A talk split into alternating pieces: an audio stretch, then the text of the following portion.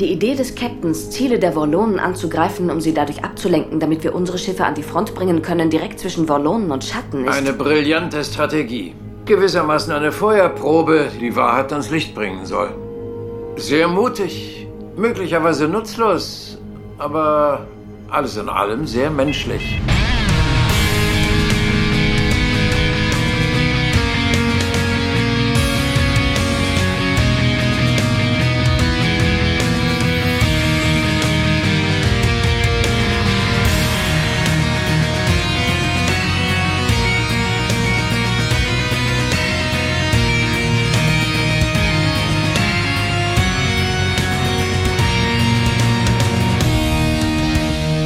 Hallo, liebe Babylon 5 Freunde, hier ist die neue Ausgabe des Grauen Rats, dem deutschen Babylon 5 Podcast.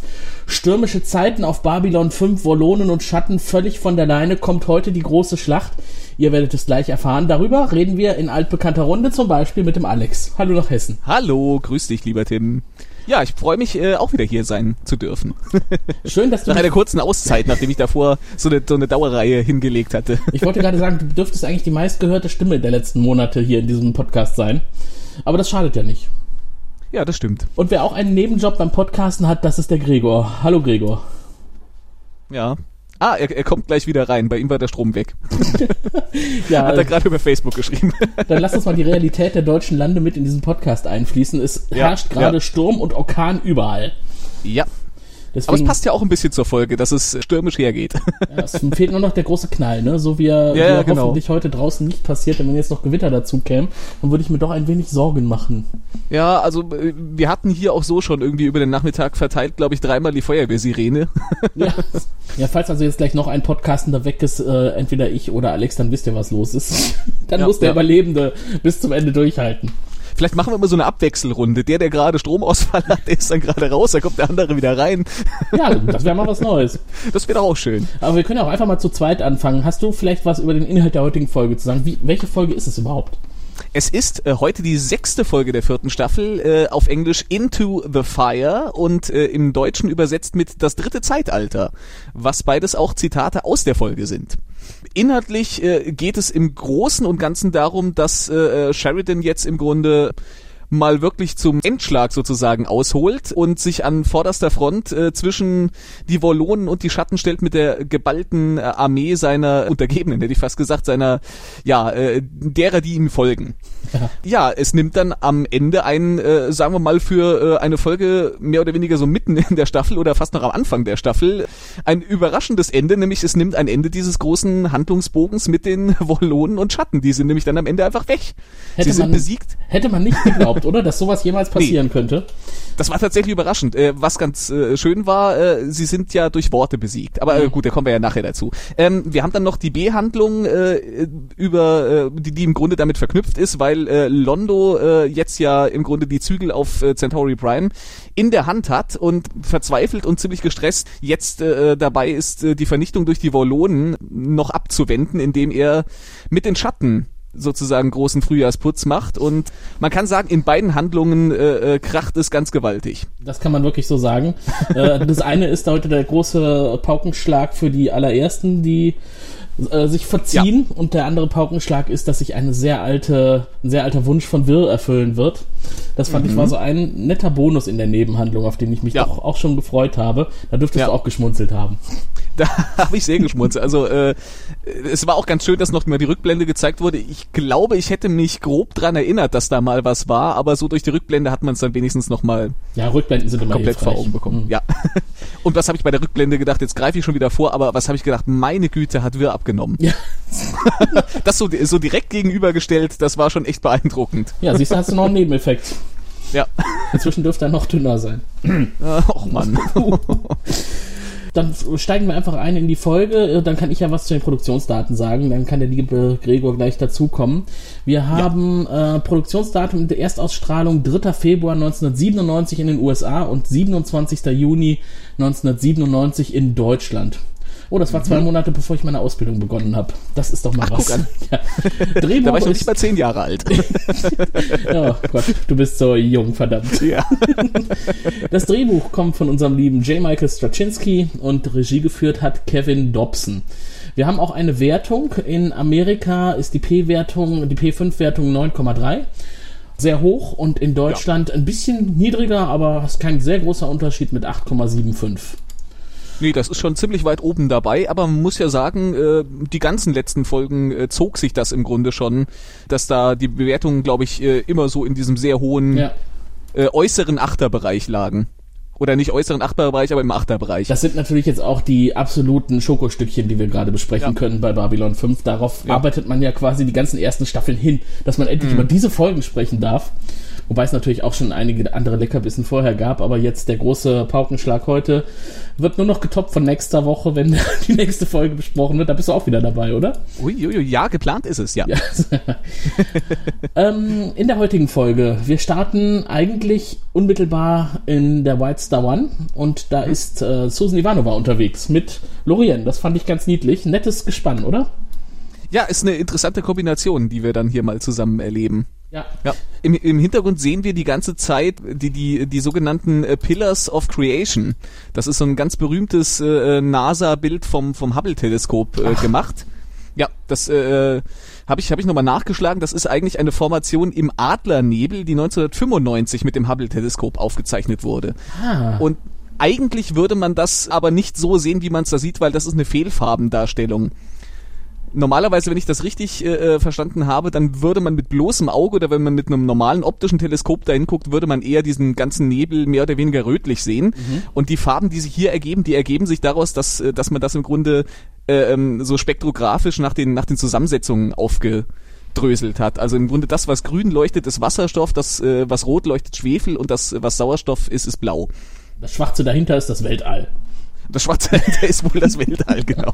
Ja. Aber ich fand das sehr schön. Das ist mir direkt ins Auge gefallen, weil ich, ich glaube, äh, äh, diese Aufnahme, diese, diese äh, interessante Struktur, diese säulenartigen Nebelschwaden, die ja irgendwie ein ganz großes äh, Sternenentstehungsgebiet auch sind, deswegen eben äh, Pillars of Creation, die sind, glaube ich, ein sehr bekanntes Motiv. Ja. Also das ist mir sehr ins Auge gefallen. Also jetzt, nachdem du es erwähnt hast, kommt es mir auch wieder bekannt vor. Ich hatte das Bild auch gesehen und dachte mir, haben sie schön gemacht, aber es war für mich eher ein netter Hintergrund. Ja, es ist, glaube ich, wie, wie, so ähnlich wie der, wie der Pferdekopfnebel, das ist auch noch so ein Ding. Wenn man den sieht, äh, den erkennt man. Ah, okay. Vielleicht wird Ja. er an anderer Stelle nochmal verwendet in dieser Serie. Das könnte ich mir vorstellen, ja. ja. Wir haben ja noch eine Staffel, da kann man doch noch einiges reinpacken. ja. Aber bevor es soweit ist, sind wir jetzt erstmal auf der White Star. Und Ja. ähm, da ist ähm, Susan momentan auf der Suche nach den allerersten 24 Stunden vor dem großen Termin, wo sich die Flotte dann vereinigen soll, um die große Provokation durchzuführen. Und ähm, ich hatte das eben gerade mit Lorien erwähnt, weil ich es wirklich ganz interessant finde. Susan Ivanova auf einer Mission mit Lorien, er halt so der durchgeistigte ESO-Typ, der allererste im Universum und äh, Ja. Susan eher so der Kopfmensch, Militär, ne, also immer rational und eigentlich gar nicht so auf Ja. der Schiene, die man mit Lorien in Verbindung bringen würde.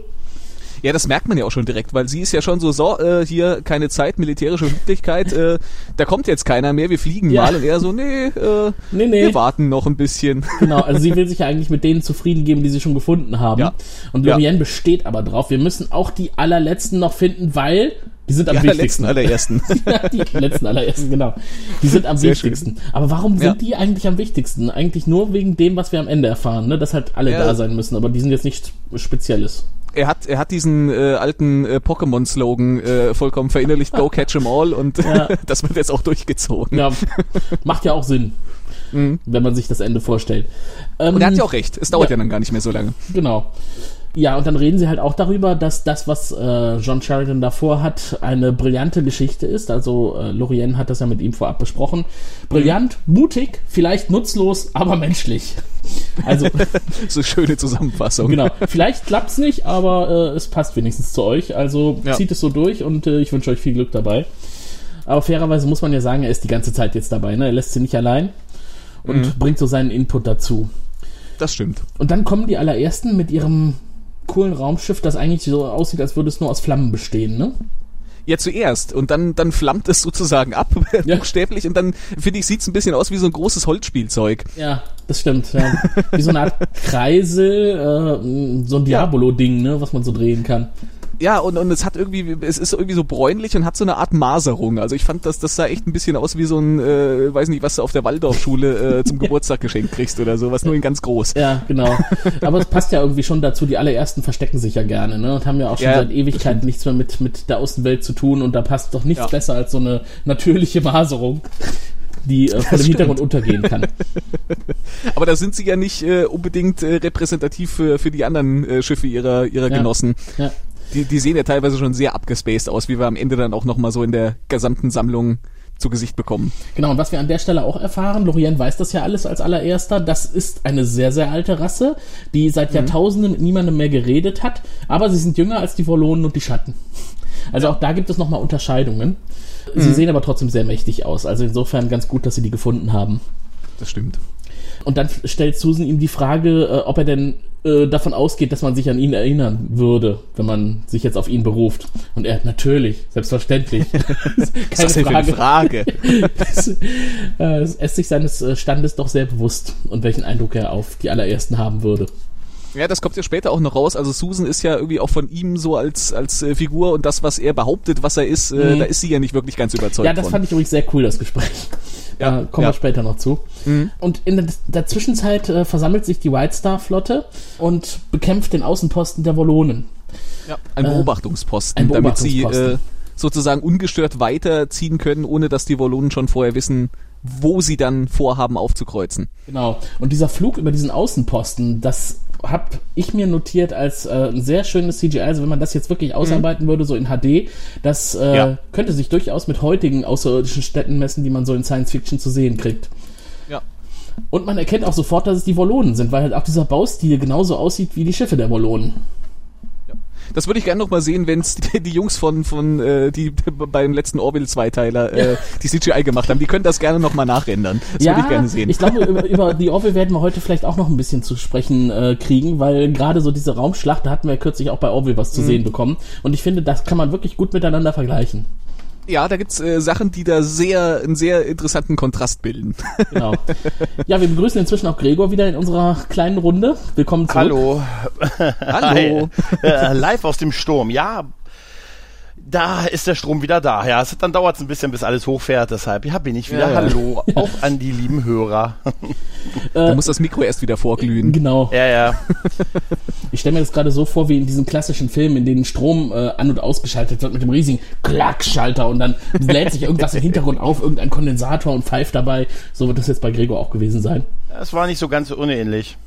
Genau so einen Schalter, den hätte ich gerne irgendwo. Ja. Ich hätte so einen riesen Schalter zum Ausschalten gerne für die AfD. Den hätten wir alle gerne, glaub mir. Eine Sache wollte ich noch sagen zu diesem Außenposten der Wollonen. Ne? Da geht doch einiges zu Bruch, als sie da drüber fliegen und alles kaputt schießen. Und da werden mit Sicherheit auch jede Menge Wollonen das Zeitliche gesegnet haben. Ja. Und wenn man sich mal vorstellt, was die in der Vergangenheit für ein Terz veranstaltet haben, wenn nur ein einziger von ihnen angegriffen wurde, ich erinnere da an Kosch, und jetzt das Ganze mal hochrechnet mit vielleicht Hunderten von Wollonen, die da getötet worden sind, das ist ja schon auch eine krasse Geschichte, die die da so durchführen. Ja, ja. Und erklärt vielleicht Ja. auch, warum die relativ angepisst dann am Ende sind. Ja, aber im Krieg, was willst du machen, ne? Ja. Da müssen halt auch die Wollonen mal ein bisschen äh, Opfer bringen. Ist ja auch richtig. Sie haben Genau. ja mit angefangen. Da sind ein bisschen die Hemmungen äh, gefallen, da sind die Wollonen nicht unschuldig dran. Richtig, genau, ja. Und dann äh, kommt die erste Szene aus der Flotte, richtig? Dann versammeln sie sich nämlich und Ja, genau. Warum? Ja, ja, vor diesem rot wabernden Hintergrund sieht man sie dann. Ja, ja. Und das Äh. ist wirklich eine, eine beeindruckende äh, Menge an Schiffen. Also es Äh, ist total. auch äh, das, das ist wirklich, äh, also tausende von Schiffen, das kauft man denen da ab. ja. Ja. Und so, so schön unterschiedliche auch, ne? Ja, ja, ja, richtig. Sieht echt geil aus. Also auch heute noch. Äh, Ja. Da befinden sie sich noch im Hyperraum, richtig? Mhm, genau, ja. Ja. Ähm, Eine Sache ist mir da noch aufgefallen, da sind so ein paar äh, Untertassen dabei, die sehen tatsächlich auf den Screenshots so aus wie die Untertassensektion der Enterprise D. Weißt du was? Ich äh, fände es ein gutes Gefühl, wenn sie da mitgekämpft hätte. Oh ja, das. Ja. Wenn Captain Picard hier auch noch beteiligt gewesen wäre, das hätte Wolf 359 auch noch getoppt. Ich übernehme es. genau. Picard an Sheridan, ich übernehme das Kommando der Flotte. Irgendwer kann uns das zusammenschneiden, oder? ja, wunderbar. Ja, aber diese diese äh, Untertassenschiffe, das sind doch, das ist doch diese Rasse. Ich komme gerade nicht auf den Namen, Ja. die äh, sowieso diese diese an Anlehnung an äh, Populärkultur äh, Aliens an an die Menschen entführen und sowas. Ja, äh, genau, Ich glaube, genau. die, die, die haben ja komplett äh, komplett diese Nummer äh, äh, übergezogen bekommen mit mit UFOs und äh, kleine Graue und sowas. Wenn dann richtig. Hm. ja klar. Also ich habe mir dazu noch notiert, dieses Bild der Flotte könnte es in besserer CGI wirklich durchaus mit der vorletzten Orville-Folge aufnehmen und Mhm. ist tatsächlich auch vielfältiger, was die unterschiedliche Anzahl von Raumschiffen angeht. Ja. Also Ja. wirklich, da hatten sie wieder die Nase vorn damals und ich hoffe wirklich, dass Babylon 5 mal in einer gut aufgelösten Version nochmal auf Blu-ray rauskommt. Mhm. Und dann solche Szenen nochmal neu aufbereitet. Das wäre so geil. Das wäre also gerade bei solchen Szenen, das wäre wahrscheinlich wirklich, das würde einen umhauen. Ja. Weil man schon genau erkennt, wenn das jetzt in einer besseren Auflösung wäre, dann wäre das äh, richtig überzeugend. Wir winken nochmal zu Netflix. Ja, genau. Ich glaube, Netflix hat irgendwie schon das halbe Podcast-Imperium jetzt gebannt, oder? Ja, das wird so sein. Das wird so sein. Ach, die schon wieder. Wir Ja. müssen jetzt anfangen, anders zu schreiben. Weißt du? Ich habe ja langsam schon fast. Hemmungen, da was zu schreiben, weil ich hier langsam echt so vorkomme, als liest eh keiner. Ja, ich stelle mir das so vor, dass, dass da so ein Social-Media-Typ sitzt und immer unsere Sachen ausfiltert. Oh, mit dem Hashtag. Superschwellig. Oh, den ganzen Tag superschwellig ausblenden, weißt du? Das könnte sogar ein Fehler sein, dass wir superschwellig benutzen. Wahrscheinlich haben die einen automatischen Filter drauf liegen. Damit stimmt. Ja, es wird wahrscheinlich so sein. Ich habe mich extra bei Twitter angemeldet, nur um das machen zu können. Aber die haben uns doch gebeten, einen Hashtag dafür zu nutzen, wenn wir sie nerven. Oh, sind die berechnend. Die sind echt gemeiner, als ich dachte. ja, ja. Ähm, Lyta spricht mit Marcus und, Ja. äh, und sie unterhalten sich darüber, dass die ähm, Wollonen ähm, ja jetzt ein Ziel haben, nämlich Centauri Prime und man sich jetzt aber festgelegt hat, dass man nach Koreaner 6 fliegt und sie fragt sich halt, ob das Vorgehen richtig gewesen ist. Aber es ist eine ganz einfache Rechnung. Drei Milliarden auf dem einen Planeten, sechs Milliarden auf dem anderen. Na? Das weiß aber schon so ein bisschen auch irgendwie Exposition für den Zuschauer, um dem Zuschauer nochmal zu sagen, so und deswegen fliegen die jetzt nicht dahin, um Londo zu helfen. Genau. Genau. Londo Genau. ist jetzt eigentlich völlig auf sich gestellt und muss gucken, Ja. wie er die Bedrohung los wird. Sagen Ja, sie auch, die Centauri müssen sich jetzt selber helfen. Genau, und der ist auch kräftig dabei aufzuräumen, nämlich äh, er lässt erstmal alles entfernen von Karthagia und äh, ja, und auch äh, will, dass halt auch sonst alles wegkommt, was halt auf den Einfluss der Schatten hindeutet. Genau. Er ist jetzt der Und Premierminister im Haus und hat da auch einiges Ja. zu sagen. Und als erstes will er jetzt alle wichtigen Minister sprechen Ja. und ähm, mit denen halt den Planeten aufräumen. Und der will ja auch jetzt gerne mal die Schatten loswerden. Genau, was verständlich ist. Ja. Und dann lässt er sich ganz äh, lapidar in den Thron fallen. Aus Reflex Ja. und wird natürlich sofort darauf hingewiesen, dass das natürlich nicht geht. Er springt auf und sagt, oh ja, entschuldigen Sie, Macht der. Gewohnheit. Aber sie ist sehr bequem. Ja, ich finde, er passt da auch gut rein. Er passt Jo. super da rein.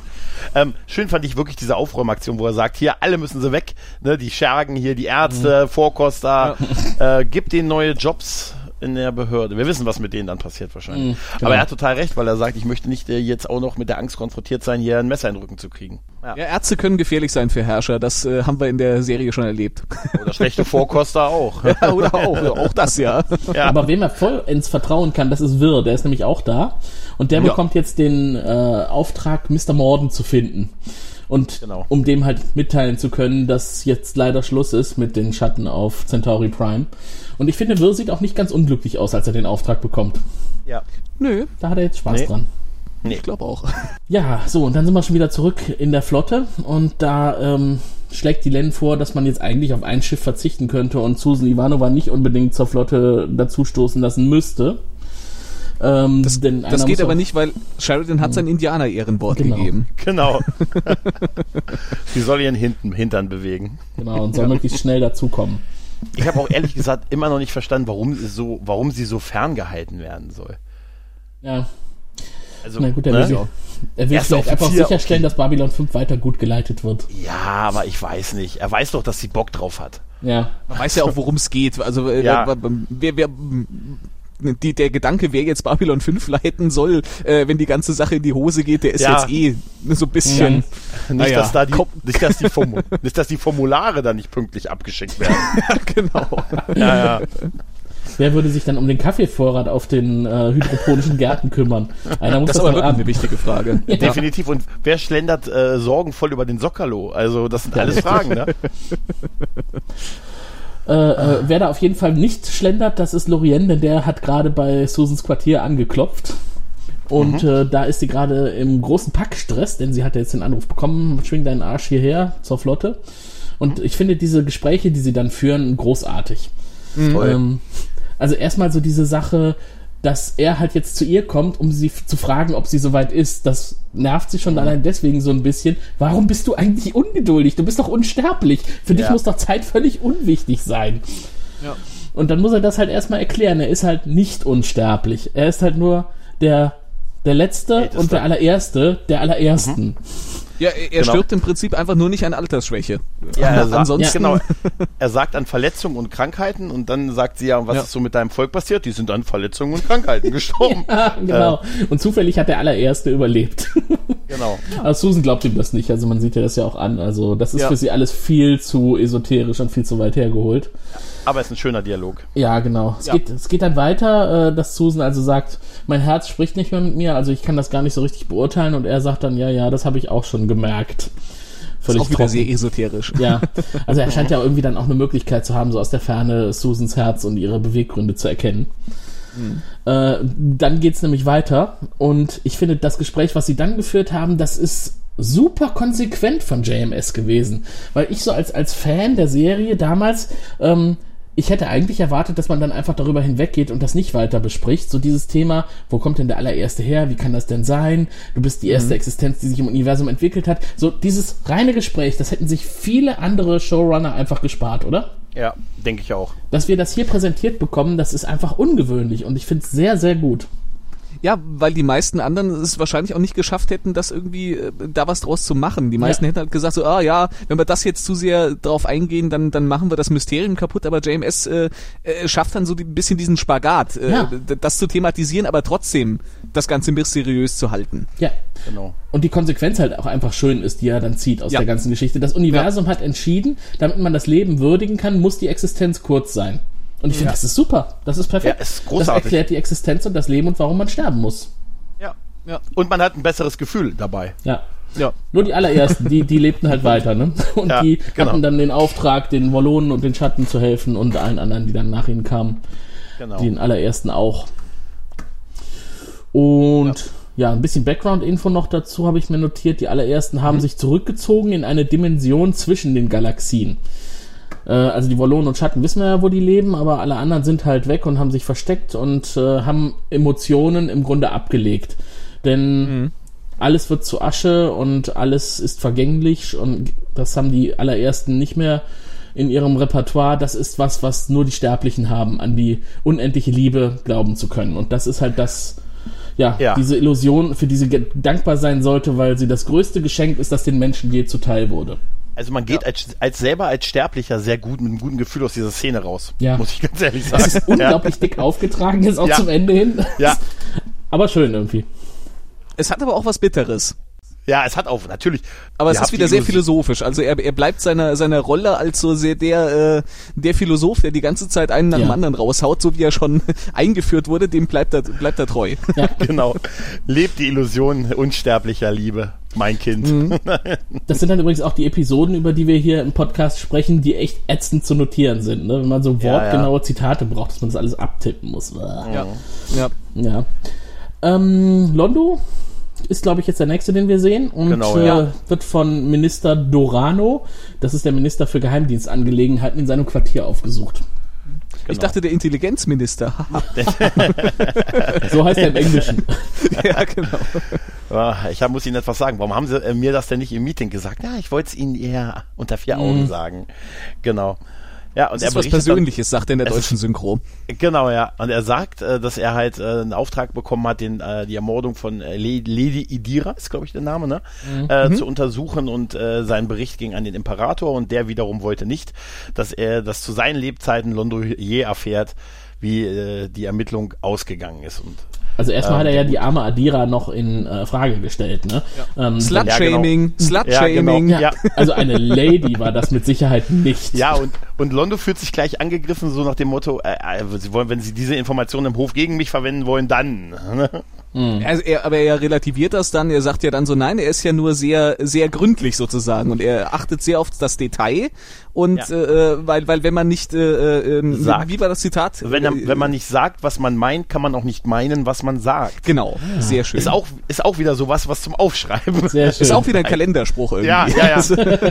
Hat die Folge ja wirklich an etlichen Stellen, ja. Aber das scheint Londo ja zu befriedigen. Also das ist zumindest eine, äh, ähm, eine Ansicht und ein Grund, warum, warum er das sagt, was er sagt, womit Londo umgehen kann. Habe ich den Eindruck an Ist der Stelle. So, ja. Ja. Dabei ist er ja eigentlich immer sonst recht dünnhäutig, wenn es um Adira geht. Das war ja immerhin seine einzige und echte große Liebe in seinem Leben. ja. Ja, das ähm, merken wir auch, glaube ich, in dieser Szene noch, Ja. dass er da Ja, recht ja. dünnhäutig ist. Das, Denn jetzt bleibt, wir, bleibt ja kriegen wir nicht gleich dabei. etwas offenbart, was echt krass ist. Ja. Genau. Und äh, was ich eigentlich auch ein bisschen schade finde, denn ich hatte Refa eigentlich schon tatsächlich immer ganz gerne als den Mega-Bösewicht im Hinterkopf. Aber Mhm. der war nicht der Mörder von Adira, sondern das war Mr. Morden. Und Morden. der hatte das wohl getan, weil er gehofft hatte, dass Molari ihn daraufhin um Hilfe bittet, weil er ja, Mhm. Refa zur Strecke bringen will.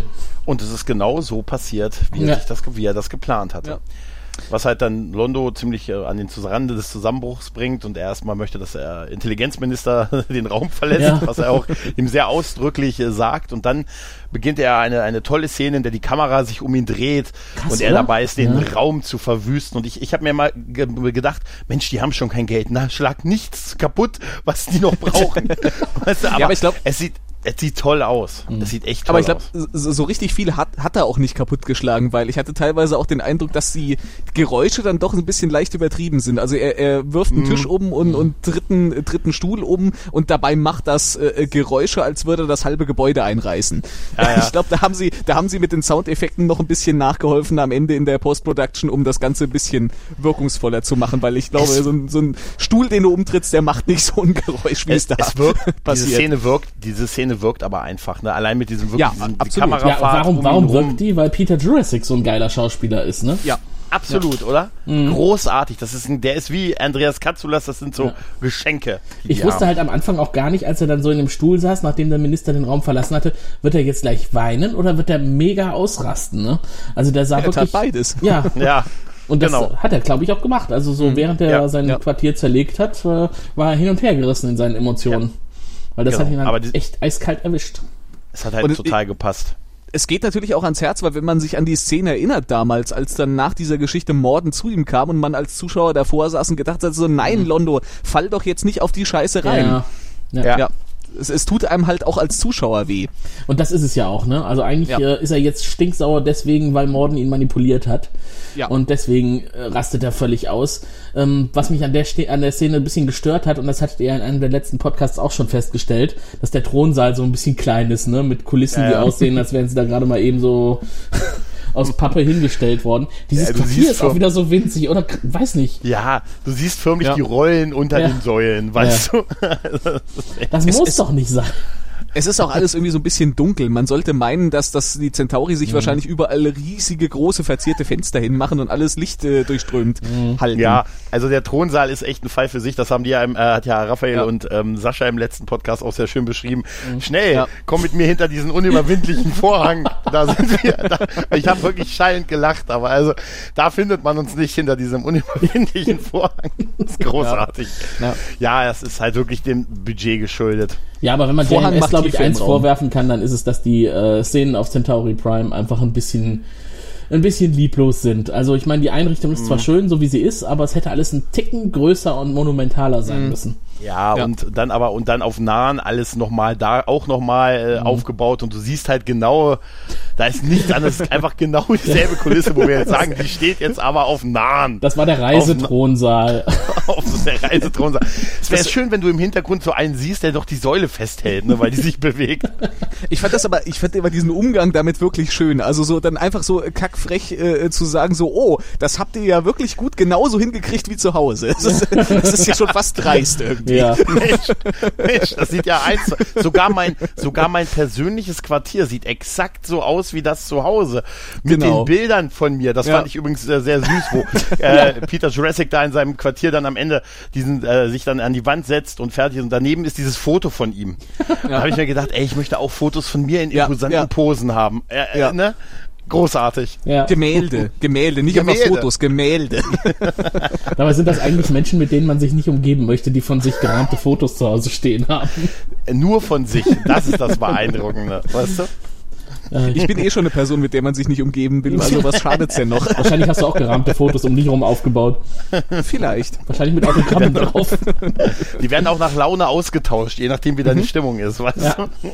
Wer auch ungeduldig ja. ist, ist die gute äh, Susan, die halt äh, mit, dem, mit der White Star unterwegs ist zur Flotte und in ihrer, mhm. äh, ja, in ihrem Sprachproblem erstmal den Mimbari befiehlt, in Flugrichtung zu feuern. Aus Versehen. Sagt, er fliegt schneller, ne?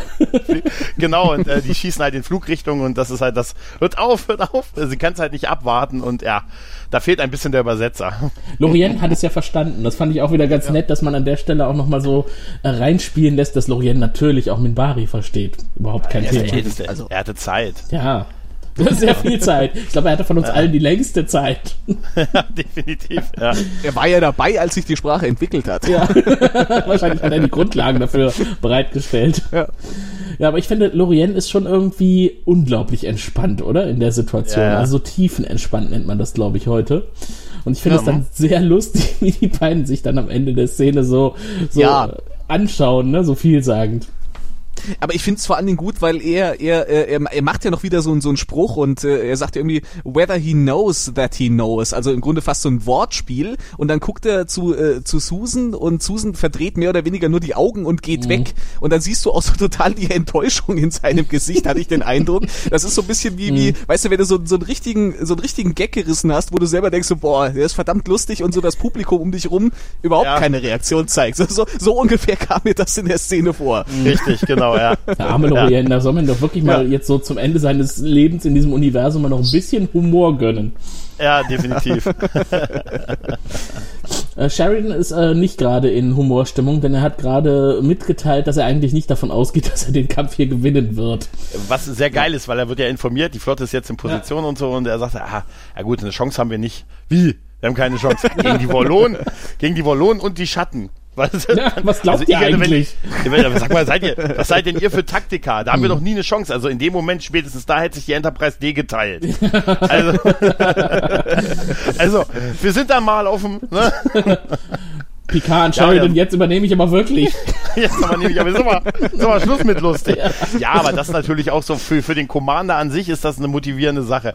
Ähm, weil er ja. nur so eine Andeutung macht, ja, das wird sich alles schon fügen. Ja. Ne, also, ja. ich gesagt, oh. Dabei sind sie aber eigentlich ah, strategisch ganz schon. gut vorbereitet. Ne? Sie haben ja den äh, Weltraumsektor, in dem sie sich da wartenderweise aufhalten, vermint.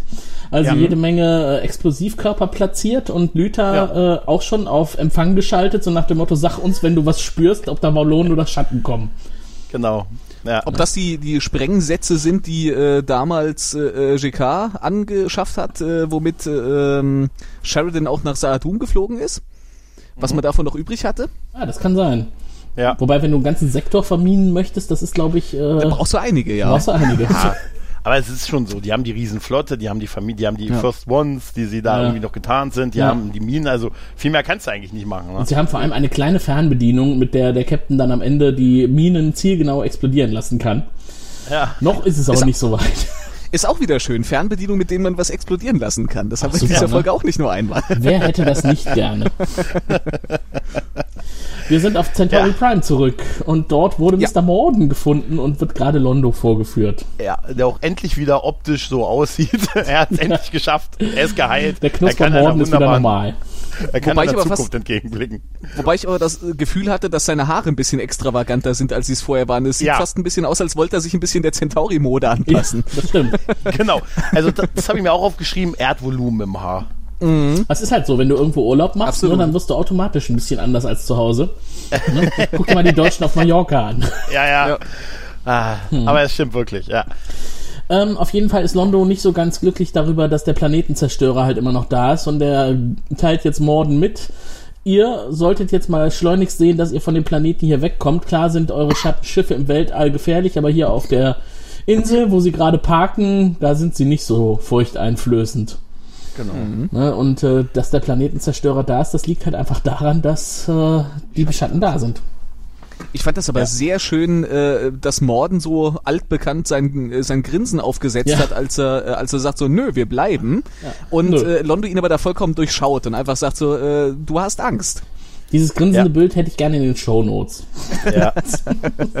aber Zahnpasta-Werbung. Groß, großartig ist ja wirklich die Szene, wo er dann sagt, oh Moment, wir müssen erstmal sicher gehen, dass wir allein sind und die mhm. Wachen diesen Schritt zurück machen. Ja, ja. Wo ja, wir dann immer geil. die Diskussion haben, dass die Schatten, die beiden Schatten haben sicher gedacht, oh, was wird denn jetzt passieren? Und vor allem London noch so, bitte nicht bewegen jetzt. Bitte nicht bewegen. Und dann stehen zwei Typen Ach, mit Gewehren neben dir. Ja. Oh, lächeln. Also jetzt ehrlich, wenn ich, wenn ich ein Schatten wäre, wäre ich da am Rennen gewesen. Also, ja, ja. ja, aber wenn du ein Schatten wärst, dann wärst du relativ arrogant und würdest gar nicht davon ausgehen, dass sich jemand traut, sich mit dir anzulegen.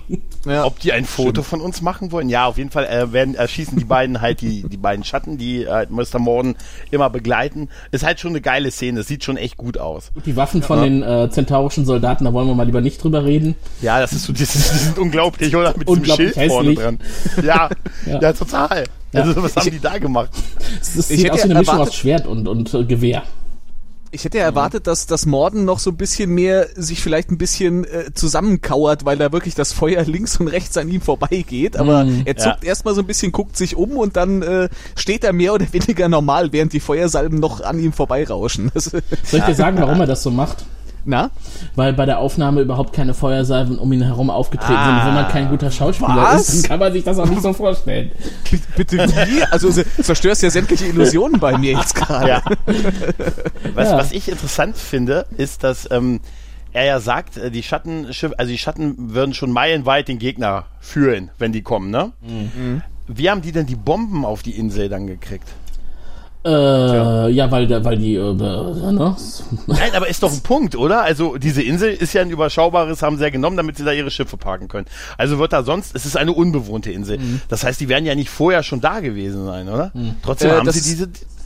Das ist eine Insel, die äh, durch vulkanische Aktivität entstanden ist und da befinden sich unter der Erde äh, größere Gasansammlungen und Gastaschen, die man natürliches Gas, was man entzünden kann und somit die Insel sprengen.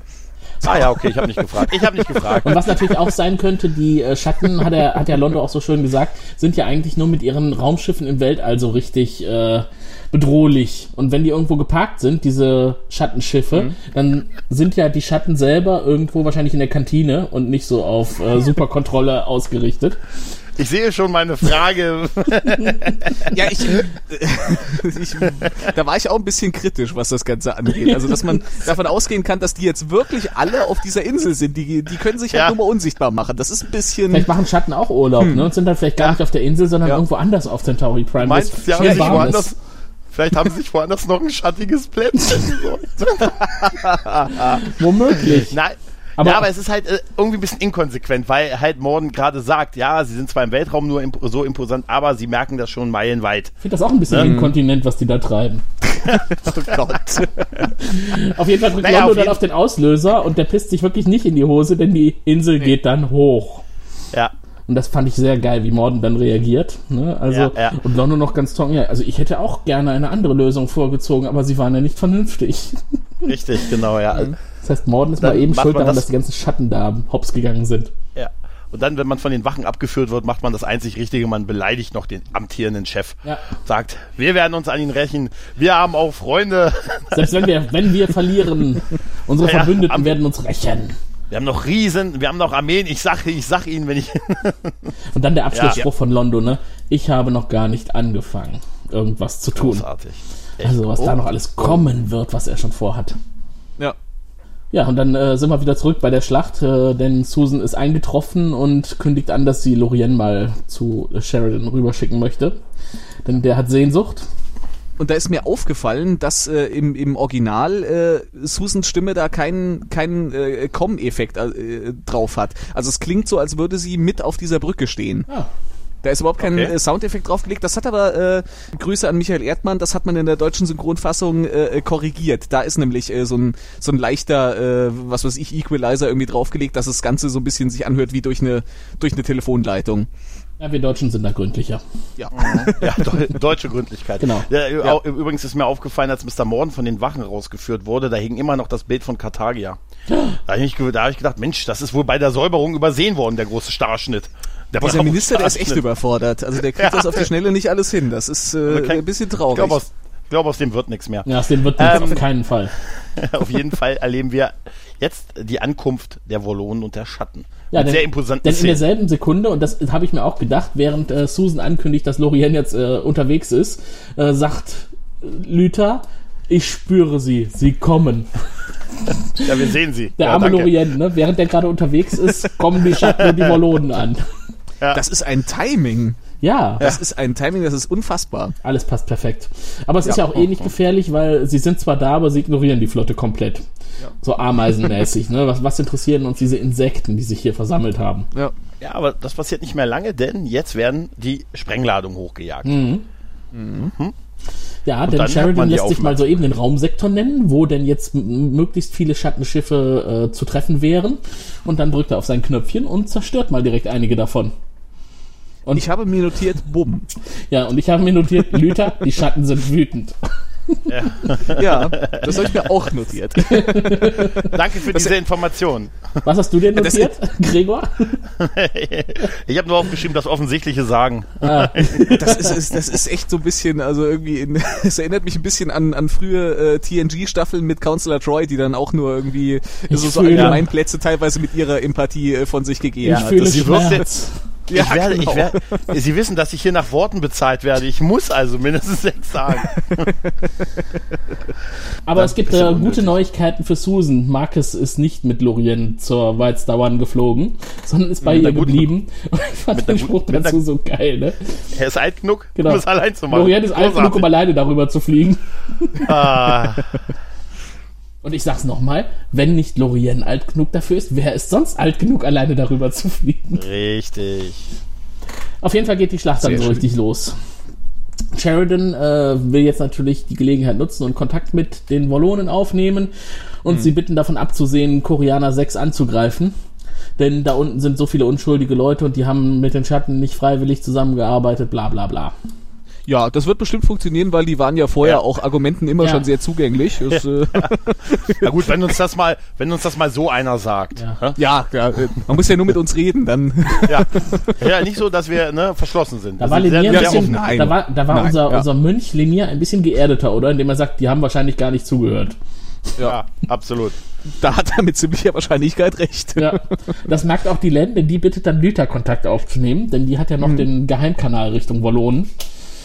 Ähm, und ich glaube, wir sehen das in der Szene dann nicht mehr, ob das glückt. Wir sehen aber sehr Nee, schöne. Weltallaufnahmen wieder und da hat bestimmt Ja. der Alex für uns auch wieder Informationen über die Art des Nebels, den wir da sehen. Nee, habe ich, hab ich tatsächlich an dieser Stelle Bitte? nicht. Ich könnte mir vorstellen, ich könnte mir vorstellen, dass es äh, tatsächlich wieder recycelte äh, Aufnahmen vom selben Nebel sind. Wir hatten nur einen Nebel.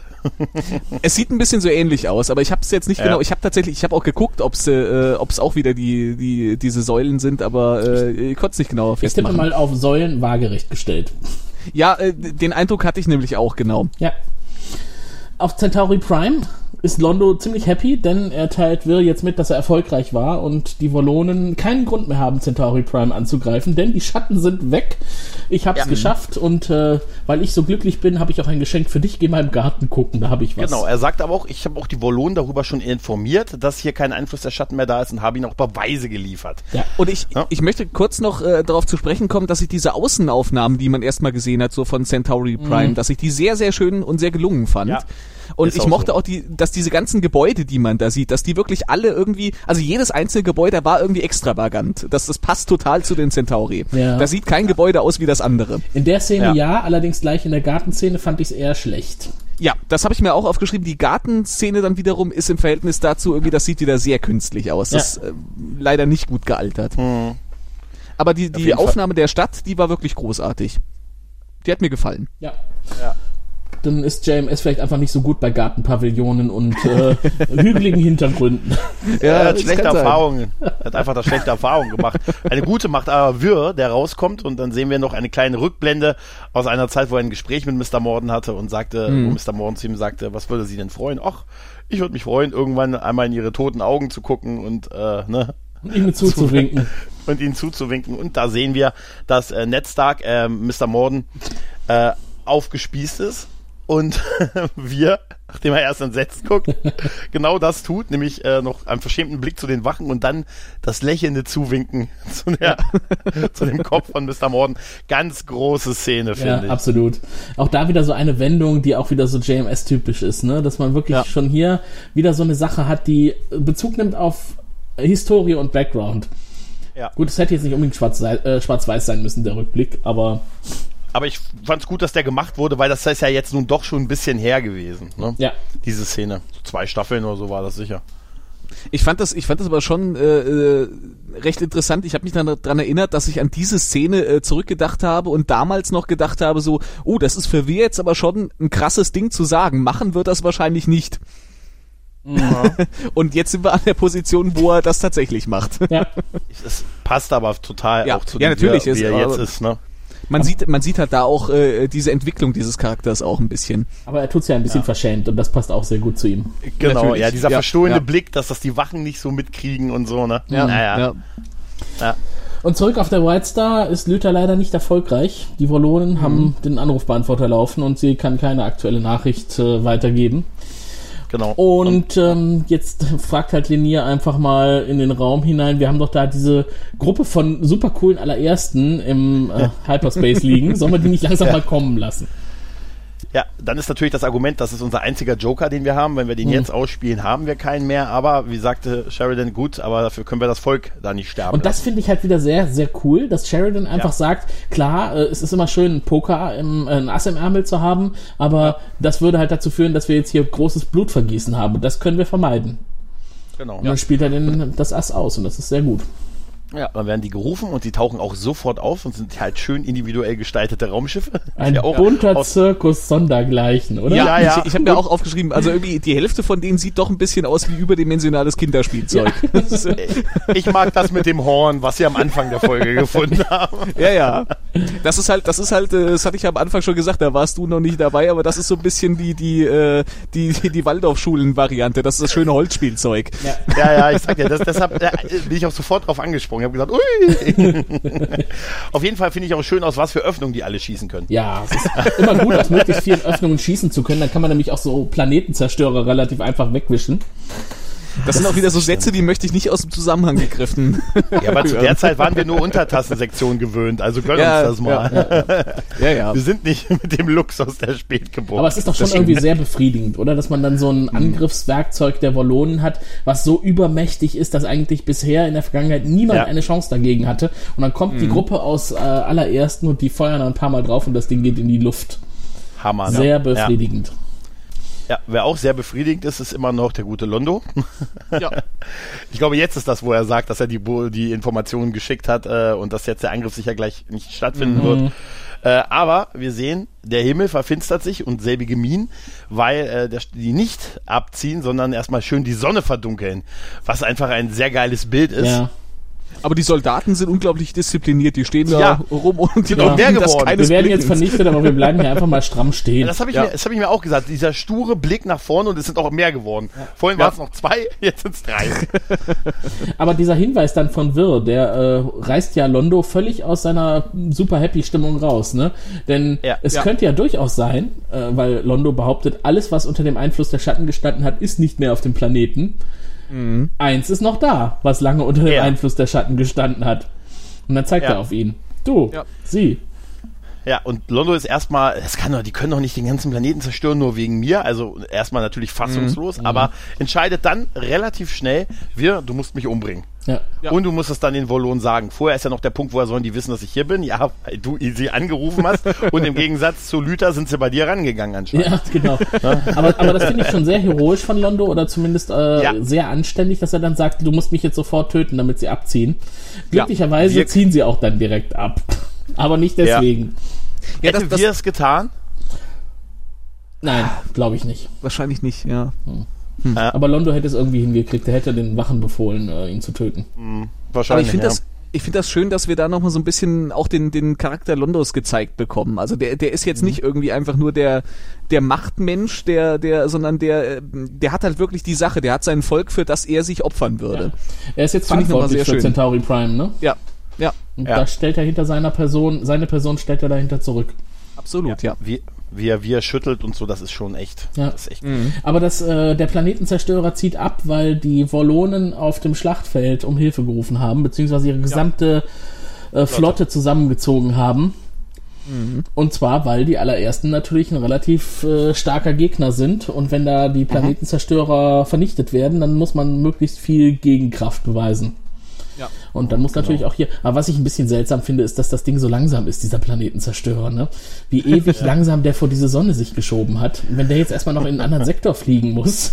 Ja, ja, das ist sowieso die Frage, wie lange das dauert, ne? Ja. Weil die waren ja jetzt auch zwei Folgen unterwegs, die Flotte. Und Na gut, der kann natürlich nicht in, durch ein Hyperraumsprungtor. Ja.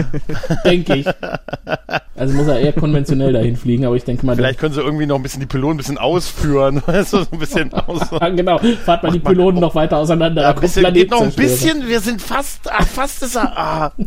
Da stellt sich natürlich jetzt auch die Frage, wenn, wenn die dann am Ende alle entschieden haben, wir verlassen jetzt die Galaxie, das kann ja bei den Zerstörer dann noch ein Weilchen dauern, bis er das dann, bis er den Trip auch mitgemacht hat. genau. 16 Jahre lang konnte man ihn noch sehen. Wobei mir gerade einfällt, die können ja eigene äh, Hyperraum-Sprunglöcher erzeugen. ja, ne? stimmt, stimmt. Ja, ja, schade. Äh, wo sind wir? So, dann äh, sind sie wieder zurück auf der Brücke und äh, Lorien kommt dazu, ist jetzt also wieder im Kreise der äh, Anführer rund um die Schlacht. Ja. Und Ich habe mir aufgeschrieben, äh, Lüther hat einen Funkeln in den Augen. Genau, und Lüther hat Genau, auch ja. Funkeln in den Augen, weil äh, Lorien bezieht sich gerade auf die Wollonen und äh, Lüther unterbricht ihn und sagt, es gibt hier nichts zu sagen oder zu klären. Ja.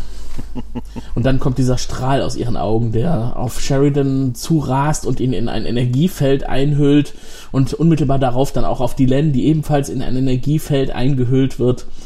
Ja, aber da, dazwischen äh, sehen wir noch den Wechsel in ihren Augen. Also erst haben wir dieses Ja. Funkeln und dann haben wir äh, die, die schon Schwarzen. bekannten schwarzen Augen. Ah, das habe ich nicht gesehen. Das heißt Ja, doch, doch, dass das ist erst, äh, Sheridan Ist ein- wird von den Wollonen und Genau. sie von den Schatten. Ja. Ja. Gut, das, Das sehen wir in, in den späteren Szenen, gezeigt. aber dass die jetzt tatsächlich zwei unterschiedliche Strahlen abschießt, Ja. das wusste ich nicht. Doch, das Doch, äh, man, man, Ja. äh, es wird es wird durch die Augen wirklich deutlich gezeigt. Also Mhm. da- das Ja. äh, zuerst ist sie im Grunde übernommen von den Wollonen und auch das, was sie sagt, ist halt äh, äh, unterscheidet sich dann halt. Das sind die unterschiedlichen Ja. Positionen im Grunde. Okay, und die darf aber dann auf keinen Fall jemand berühren, die Leute, die in dieser Mhm. Energieblase eingeschlossen sind. Lorien sagt das sehr deutlich und Mhm. erklärt auch, dass John gehofft hatte, diese Reaktion zu provozieren, weil Ja. die da draußen wollen sich immer noch nicht offenbaren. Also die Schatten und die Wallonen kommen jetzt nicht in Persona auf das Schiff, um hier Mhm. zu verhandeln oder Gespräche zu führen. Nein, äh, sie führen halt dieses Spielchen weiter und keiner soll mitkriegen, was sie jetzt mit äh, Sheridan und Dylan zu besprechen haben. Aber genau da hakt Lorien jetzt ein und Genau. äh, macht sozusagen eine äh, ne, ne breite Übertragung an, an alle Beteiligten dieser Schlacht. Ja, Ja, was auch super dargestellt wird. Ja. Durch die, durch die Minbari, die einfach nur äh, komisch gucken. Ja, und aber- Renier, der sagt, Renier sagt, ich oh, sehe es. Jetzt sehe ich's ja. Und das, was sie sehen, das finde ich ist auch wieder so eine Geschichte. Klar, äh, ist das schwierig, äh, eine Situation zu erzeugen, wo man halt nicht den tatsächlichen Gegner sieht, sondern irgendwas abgebildetes. Aber Ja, die, was die Symbolisches. Braut, die, genau, was Symbolisches, die Braut in einem Plastikfolien-Eiswürfel. Das Ich war schon sehr nicht verstanden. merkwürdig. Meta, ich habe das auch nicht verstanden. Ja. Was, was mir daran ganz gut gefallen hat an dieser Szene ist, äh, dass man diesen Kontrast hat, dass du im Grunde auf der Wollonen-Seite hast du die ganze Zeit diese komischen äh, sie in, den, in dem Eiswürfel und Sheridan äh, geht im Kreis drumrum und bei Delenn, bei den Schatten hast du es im Grunde genau andersrum. Da steht Delenn die ganze Zeit in der Mitte und wird umkreist von eben irgendwelchen Projektionen von Leuten, die Ja. sie kennt. Von den Propheten, ja. Ja. Äh, Es ist, es ist ja, also beides ist irgendwie komisch gelöst, finde ich. Einmal diese Frau in dem Eisblock, ich weiß echt nicht wirklich, was das soll. Vielleicht hatten sie einfach das Ding über und gesagt, wir müssen das noch irgendwie zeigen.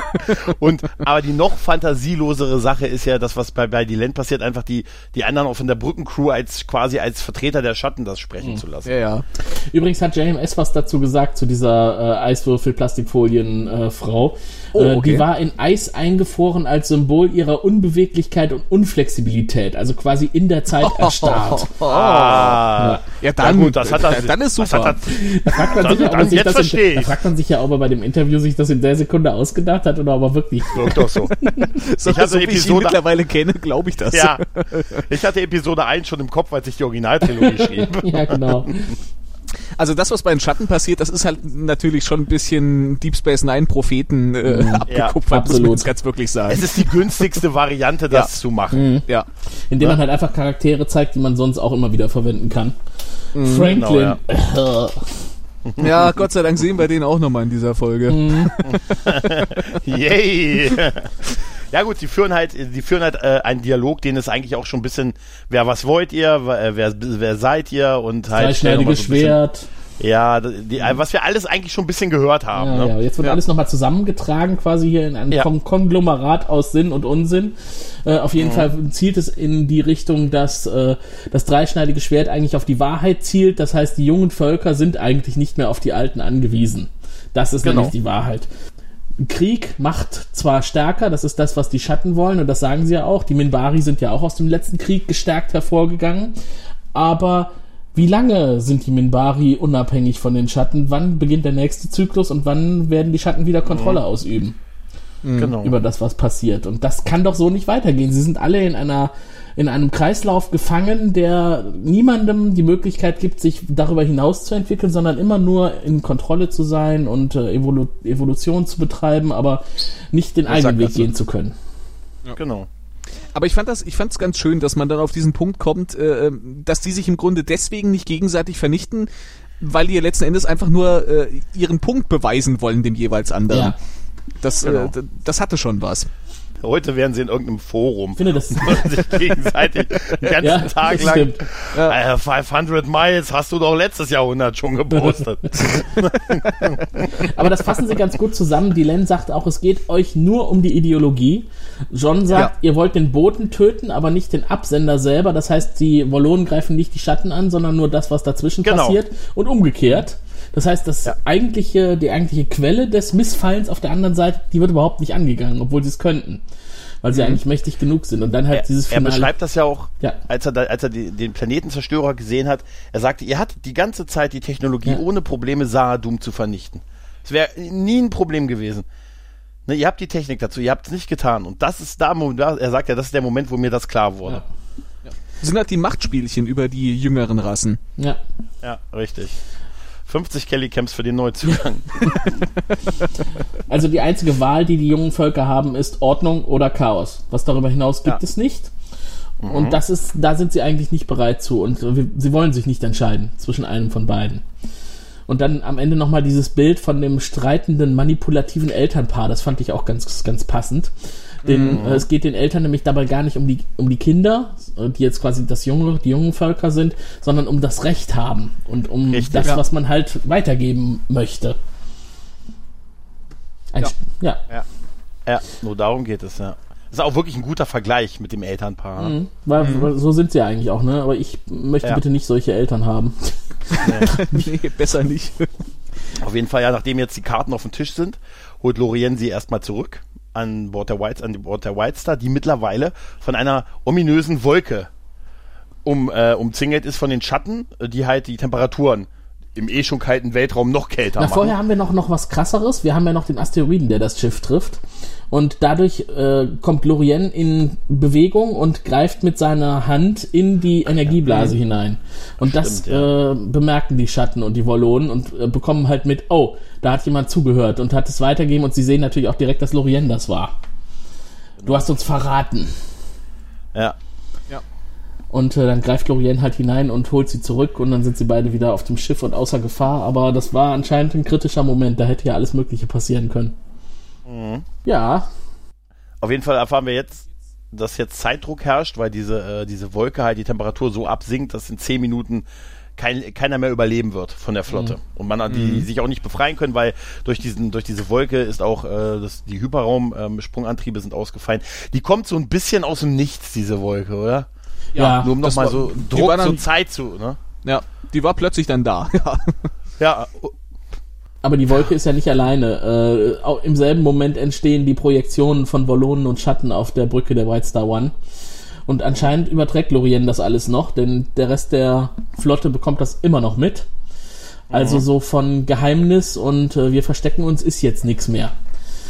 Vorbei, ja. Ist alles öffentlich auf dem Tisch halt. Ne? Genau, und Lorien warnt sie noch, also ihr könnt jetzt eure, eure Wünsche äußern, aber was ihr jetzt sagt, entscheidet über eure Zukunft.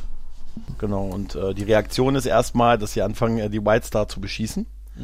Äh, also, um dass Raketen auf sie abgeschossen werden, aber es passiert was, womit sie nicht gerechnet haben, weil die, es fangen an, die Schiffe der Flotte sich vor die Raketen Drasi um White ausgerechnet, Star ne? zu. Ausgerechnet Ausgerechnet die die Drasi. Drasi. Ja. Das habe ich mir auch ausgerechnet, die Drasi. so das Mimbari-Schiff, was als zweites getroffen wurde, weißt Mhm. du? Ja, klar. Ne? Ein anderes White Star-Schiff, ja klar. Aber ausgerechnet die Drasi, ne? Die äh, opfern sich als Erste. Aber das ist ja auch quasi dann das Zeichen für die Wallonen und die Schatten, dass halt Ja. die Len und John nicht nur für die Menschen und die Minbari sprechen, sondern für alle, für die alle jungen Völker. Denn das Genau. wird ihnen ja vorgeworfen, ähm, dass sie nur für sich selber sprechen und dass sie gar nicht entscheiden können für den Rest der Galaxie. Genau. Und das zeigt sehr deutlich, dass sie es doch ein bisschen können. Genau.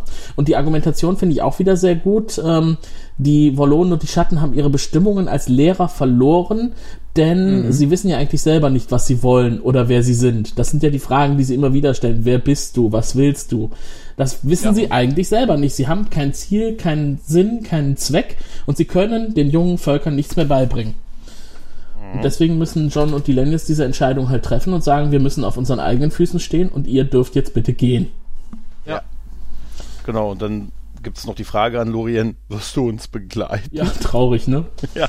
Dann gibt gesagt, ja, ich komme mit. Die äh, Schatten, Kurz und kurz gesagt. Wir überschreiben den Kindern jetzt noch das Haus und dann äh, machen wir uns ab ins Altenheim. So, so Kinder, äh, wer auf Toilette muss, jetzt noch mal los. Der, Verstör der Zerstörer braucht noch eine Minute und dann geht das los. Hopp, hopp. Ihr müsst nicht nach Hause, aber aus dieser Galaxie müsst ihr raus. Was mir aber bei der ganzen Szene in der deutschen Synchronfassung wieder mal aufgefallen ist, äh, ist, dass ich die Schatten überhaupt nicht verstehen konnte. Die konnte ich auch Also beim ja. ersten Mal nicht verstehen. Die, die sprechen ja, auch, glaube ich, nur irgendwie zweimal wirklich. Also dies, dies, dieser eine Schatten, der da ist. Äh, aber der hat in, in der deutschen Fassung so einen dermaßenen äh, Hall-Effekt drauf. Dialekt. Ja. Nee, der hat ke- ke- ke- keinen Dia kein Dialekten, einfach nur den, Ja, den. Hall. Kommt aus dem, aus dem bayerischen Teil von Sahadum. Ja, mei. Ja, mo- Ja, sagen Sie grüezi. Sauburm. Es klingt halt so, als hätte man irgendwie bei diesem, bei diesem äh, Hall-Effekt einfach so das, das Dry-Signal, also das Originalsignal so komplett rausgedreht und hätte nur noch den Effekt drauf. Es ist kaum zu verstehen, was, die, Ja, was das der ist- sagt. Ist wirklich so. Das ist aber tatsächlich Ja, ist am Anfang so. Als er das erste Mal spricht, versteht man ihn nicht. In der englischen Version Ja. ist das übrigens, das wollte ich eben schon sagen, Ed Wasser, der äh, auch Mr. Morgan ja. spielt, der spricht in der englischen Version die Schatten in dieser Szene. Das wusste ich gar nicht. Das ist lustig. Echt? Okay. Was man hier alles wieder lernen kann, ne? Ja, das Ja, ist ne? äh, der helle Wahnsinn. Und dann kommen noch, nebenbei. einige, kommen noch einige sehr schöne Worte von Lorien, die ich mir ja wieder vollständig alle notiert habe. Die Zukunft gehört den jungen Völkern. Sie haben gelernt, alles zu verstehen. Wir müssen jetzt gehen. Wir werden uns alle wieder treffen. Alle, die wir schon so lange vermissen. Und ihr werdet nicht allein sein. Und, dann, sagt der Schatten, auf wie geht's, Uhr dies. Genau. Ja, moin. Also, äh, Oktoberfest in der Parallel. ist glaube ich rausgeschnitten worden. Es ist aber irgendwie, es ist ja echt ein, irgendwie ein kontroverses Ende dieses Schatten, dieses ganzen Kriegzyklus. Mhm.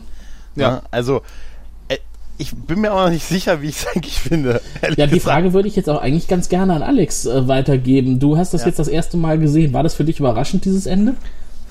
Ähm, Oder du das war die auf, Bewertung aufheben? äh, ja, auch ich kann das jetzt schon ein bisschen vorgreifen. Äh, ich fand es auf jeden Fall überraschend. Es, es war jetzt natürlich auch irgendwie ein Ding. Ich meine, das, das äh, hätte äh, problemlos ein Staffel oder sogar ein Serienende darstellen können. Man hat damit jetzt irgendwie mehr oder weniger alles abgeschlossen und äh, das war natürlich überraschend, dass das in, in der äh, sechsten Folge einer Staffel passiert. Ja. Weil man sich dann auch fragt, wie soll es jetzt noch weitergehen? Ne? Was soll Ja, denn jetzt eben, noch ja, kommen, wenn ja. die Gegner Was machen die sind? 16 Folgen noch? ja. Und ich fand auch ein bisschen, äh, da greife ich jetzt ein bisschen äh, vor auf das, was äh, Sheridan ganz am Ende sagt. Äh, äh, The magic is gone. Das war auch so ein bisschen, das war tatsächlich so mein erster Gedanke. So, ach, wie, die sind jetzt irgendwie alle weg und das ist ja irgendwie dann doch ein bisschen, so das Mysteriöse ist ja dann komplett raus. Mhm. Ja, da hast du recht. Das ist, äh, Ist was, schon was mich Punkt. auch gestört hat. Hm. Ja. Aber es gibt, es, gibt ja weiterhin Magie. da werden wir Ja. gleich zu sprechen Ja. drauf kommen. Äh, drauf Dann mache ich halt kommen. meine eigene Magie mit Blackjack und Nutten. Genau. ja, so, und dann erklärt Lorien nochmal, was jetzt der Hintergrund war, dass halt alle allerersten sich in diesem Sektor zusammenfinden mussten. Deswegen war es halt so wichtig, alle zu finden, weil keiner zurückbleiben wird. Diesmal gehen wir genau. wirklich alle und äh, die Galaxis gehört jetzt euch und ihr habt die Aufgabe, ihr jungen Völker eines Tages, wenn ihr die alten Völker seid, auch zurückzutreten und den Jungen die Galaxie zu überlassen. Finde ich auch wieder Ja, super. wir. Also ich finde den- diesen, diesen Bogen finde ich einfach perfekt an der Stelle, weil Ja, niemand ist derjenige, der ewig immer der Beste sein wird. Irgendwann werden auch welche kommen, die dann noch frischere Ideen haben. Ja. Und dann werden wir uns alle wiedersehen, außerhalb der Galaxie. Und dann geht er. Mhm.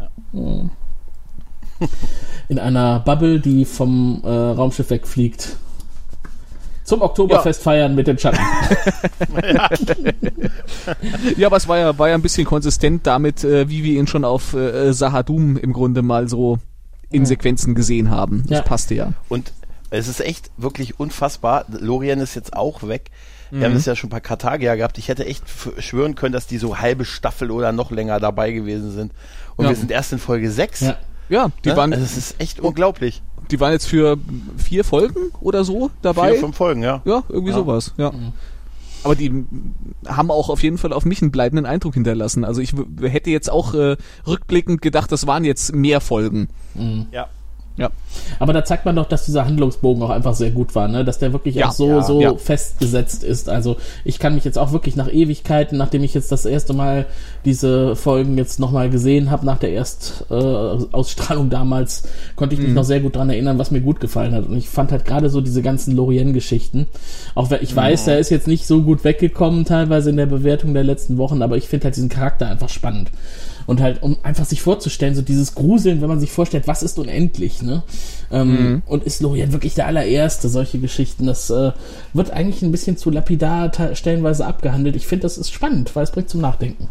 Man hätte gern mehr davon gehört, ne? Wie das ist allein schon, Ja. ne? Aber ich, ich glaube, dann hätte es auch sehr schnell gebröckelt. Also es ist schon so ein bisschen, äh, Ja, JMS hat schon das Aber Maximum eine rausgeholt. Folge von den Ja. Eine Folge von den 16 hätten sie aber noch investieren können. ja, okay. ja. Sind eigentlich Londo und Wirr schon bei der Party? Ich glaube, die Äh, sind jetzt als äh, nächstes, ja. Mit Blackjack und Nutten oder nur mit Alkohol? Ich äh, glaube, Mit so weit Alkohol. ist es noch nicht, weil Londo ist noch so ein bisschen, ich darf mich nicht zu sehr freuen, weil Mhm. äh, sonst tritt mir das Universum in den Arsch. ja. Richtig, Aber Wirr kann das ja relativieren. Das macht es aber erst morgen. Heute darfst du glücklich Genau. sein. keiner, Ja, das niemand dann wird damit ja. ein Problem. Ja. Ja. Niemand wird damit ein Problem haben, wenn Londo Molari mal eine schöne Nacht hat. Ja. Ah, schön. Ne? Ja, Und dann- ja moi. Aber Londo ist immerhin schon so weit, dass er wieder Zukunftspläne schmiedet. Ne? Er sagt, äh, wenn ich jetzt hier fertig bin und die Kartagier-Überreste so weit beseitigt habe, dann will ich auch woanders hingehen. Vielleicht Das Bild abgehängt. genau das, das Bild vernichtet habe. Und dann komme ich vielleicht auch noch zurück nach Babylon 5.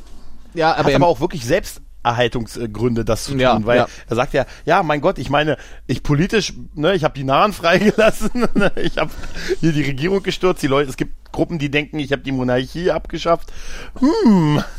Ist vielleicht nicht Ja, mehr so das- schön hier.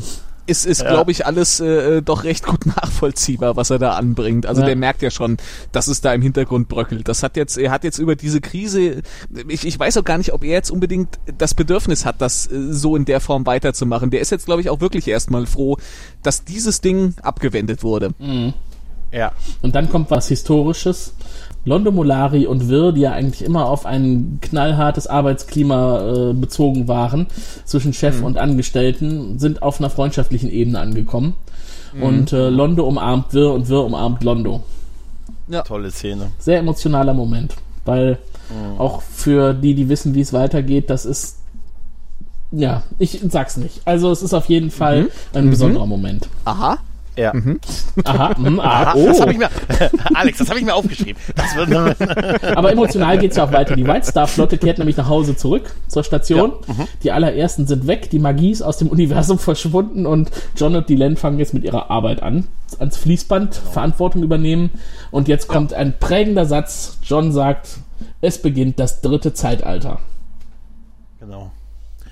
Ja, er beschreibt das damit, dass das erste Zeitalter, da, da wussten die halt alle noch nicht, da war noch Chaos und alles war so im Ent- Entstehen und dann das zweite Zeitalter war halt die Kontrolle durch die Schatten und die Volonen.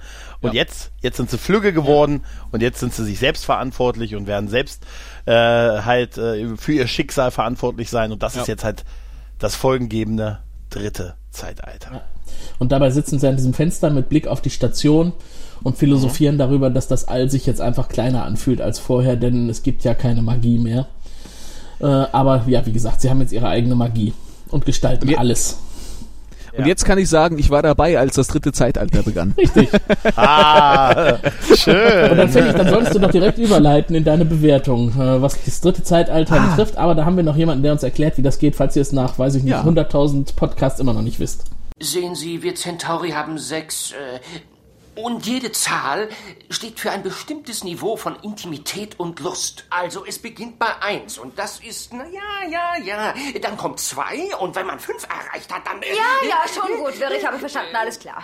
Alex, Ja. was würdest du denn Ah. sagen? Hätte ich mal die Schnauze gehalten, dann müsste ich vielleicht nicht anfangen. äh, nee, also äh, ich, ich glaube, äh, da, das war auch irgendwie äh, doch schon, glaube ich, ein, ein Geniestreich, das, das Ding jetzt irgendwie mehr oder weniger in Anführungszeichen vorzeitig zu beenden und da irgendwie mit, der- mit der Erwartung des Zuschauers äh, zu spielen, der jetzt denkt so, ja, das, äh, das tröppelt jetzt noch so ein bisschen bis Ende der Staffel durch. Nö, hier ist jetzt mal Folge 6, zack, und hier ist jetzt äh, einfach mal das Ding vorbei und wir haben überhaupt keine Ahnung mehr, wie es denn jetzt überhaupt weitergeht. Das, äh, das finde ich schon ziemlich gut und die Folge war großartig. Ich bin mir nicht ganz sicher, ob es nicht äh, manchen Aspekten der Folge gut getan hätte, wenn man, äh, also wir hatten sehr viel Handlung in diesem Ding drin und ob es nicht in manchen Aspekten gut getan hätte, wenn, wenn man das auf eine Doppelfolge vielleicht ausgeweitet hätte.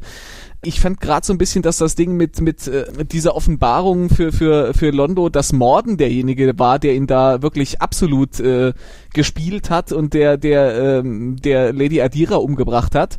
Ich glaube, ich fand, das ist ein bisschen untergegangen in dieser ganzen Sache. Klar, wir hatten diese Szene, aber äh, weiß nicht, vielleicht, vielleicht hätte das noch ein bisschen mehr Raum gebrauchen können. Aber äh, das, das ist Meckern auf hohem Niveau. Das war eine ganz großartige Folge. Und ähm, ja, ich äh, überlege gerade noch, ob ich fünfeinhalb oder sechs Penisse gebe, aber ich glaube, komm, in Zeiten von äh, Star Trek Discovery, da gebe ich sechs Penisse.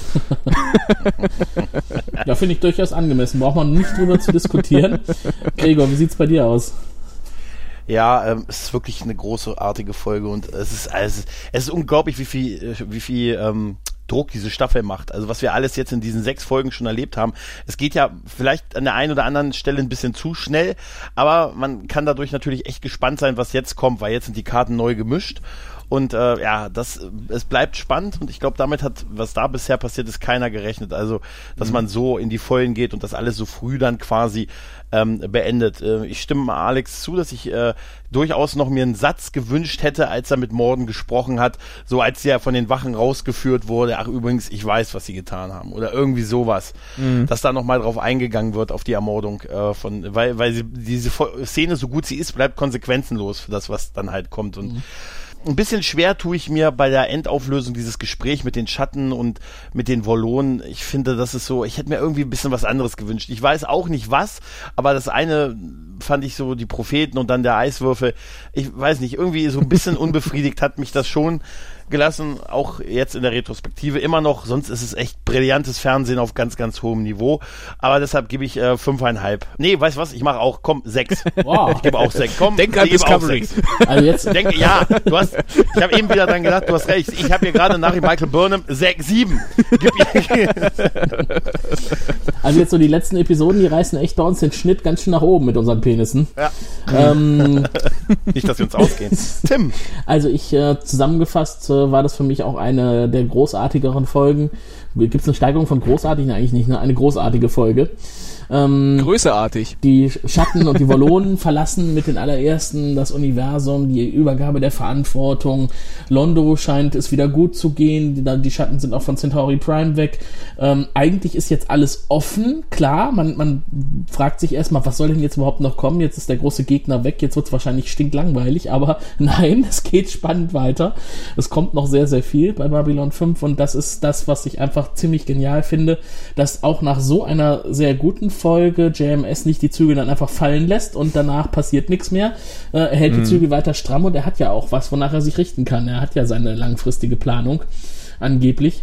Was die äh, Schwächen in dieser Folge angeht, also auch das, was gerade schon angesprochen wurde, die Wollonen und die Schatten im Zwiegespräch mit den jungen Völkern, war nach JMS wohl auch der Zeit geschuldet, dass also die Abgabe beim Sender damals für diese Episode relativ knapp war. Deswegen hat man zum Beispiel auch den äh, Volon nicht in seiner Originalgestalt gesehen, sondern im Anzug, weil er sagte, wenn wir den in Originalgestalt gezeigt hätten, dann würden unsere Rechner immer noch rendern und wir hätten den Termin nicht halten können. ähm, und dafür haben sie, glaube ich, tatsächlich jetzt das Beste rausgeholt. L äh, Lorien ist weg, schade, wie gesagt, ich fand, das war ein cooler Charakter. Für mich aber eine der wirklich empfehlenswerten Folgen in dieser Staffel. Und deswegen schließe ich mich jetzt der allgemeinen Wertung von heute an und vergebe auch sechs Penisse. Boah. Yay. Aber was soll man machen? Bei einer guten Folge darf man auch mal gut bewerten. Ja. Ja. Ach, weißt du, ein Penis ist ein Penis. Genau. Ne? Der Penis kann nie schaden, je mehr, desto besser. Ja. Lieber ein zu viel, ein zu wenig, sage ich immer. Genau.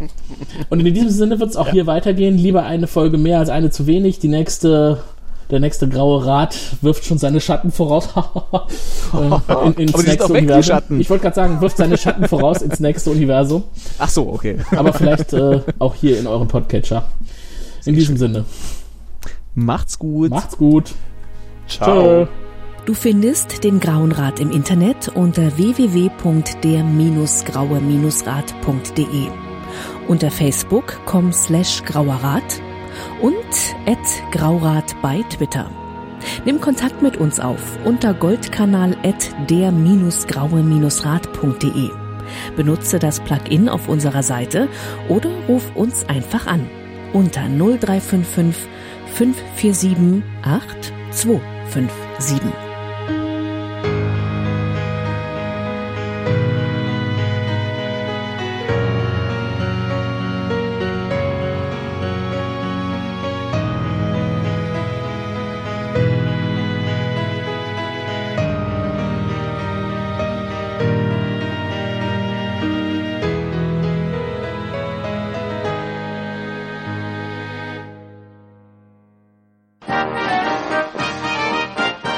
Produktion des Podcast Imperiums.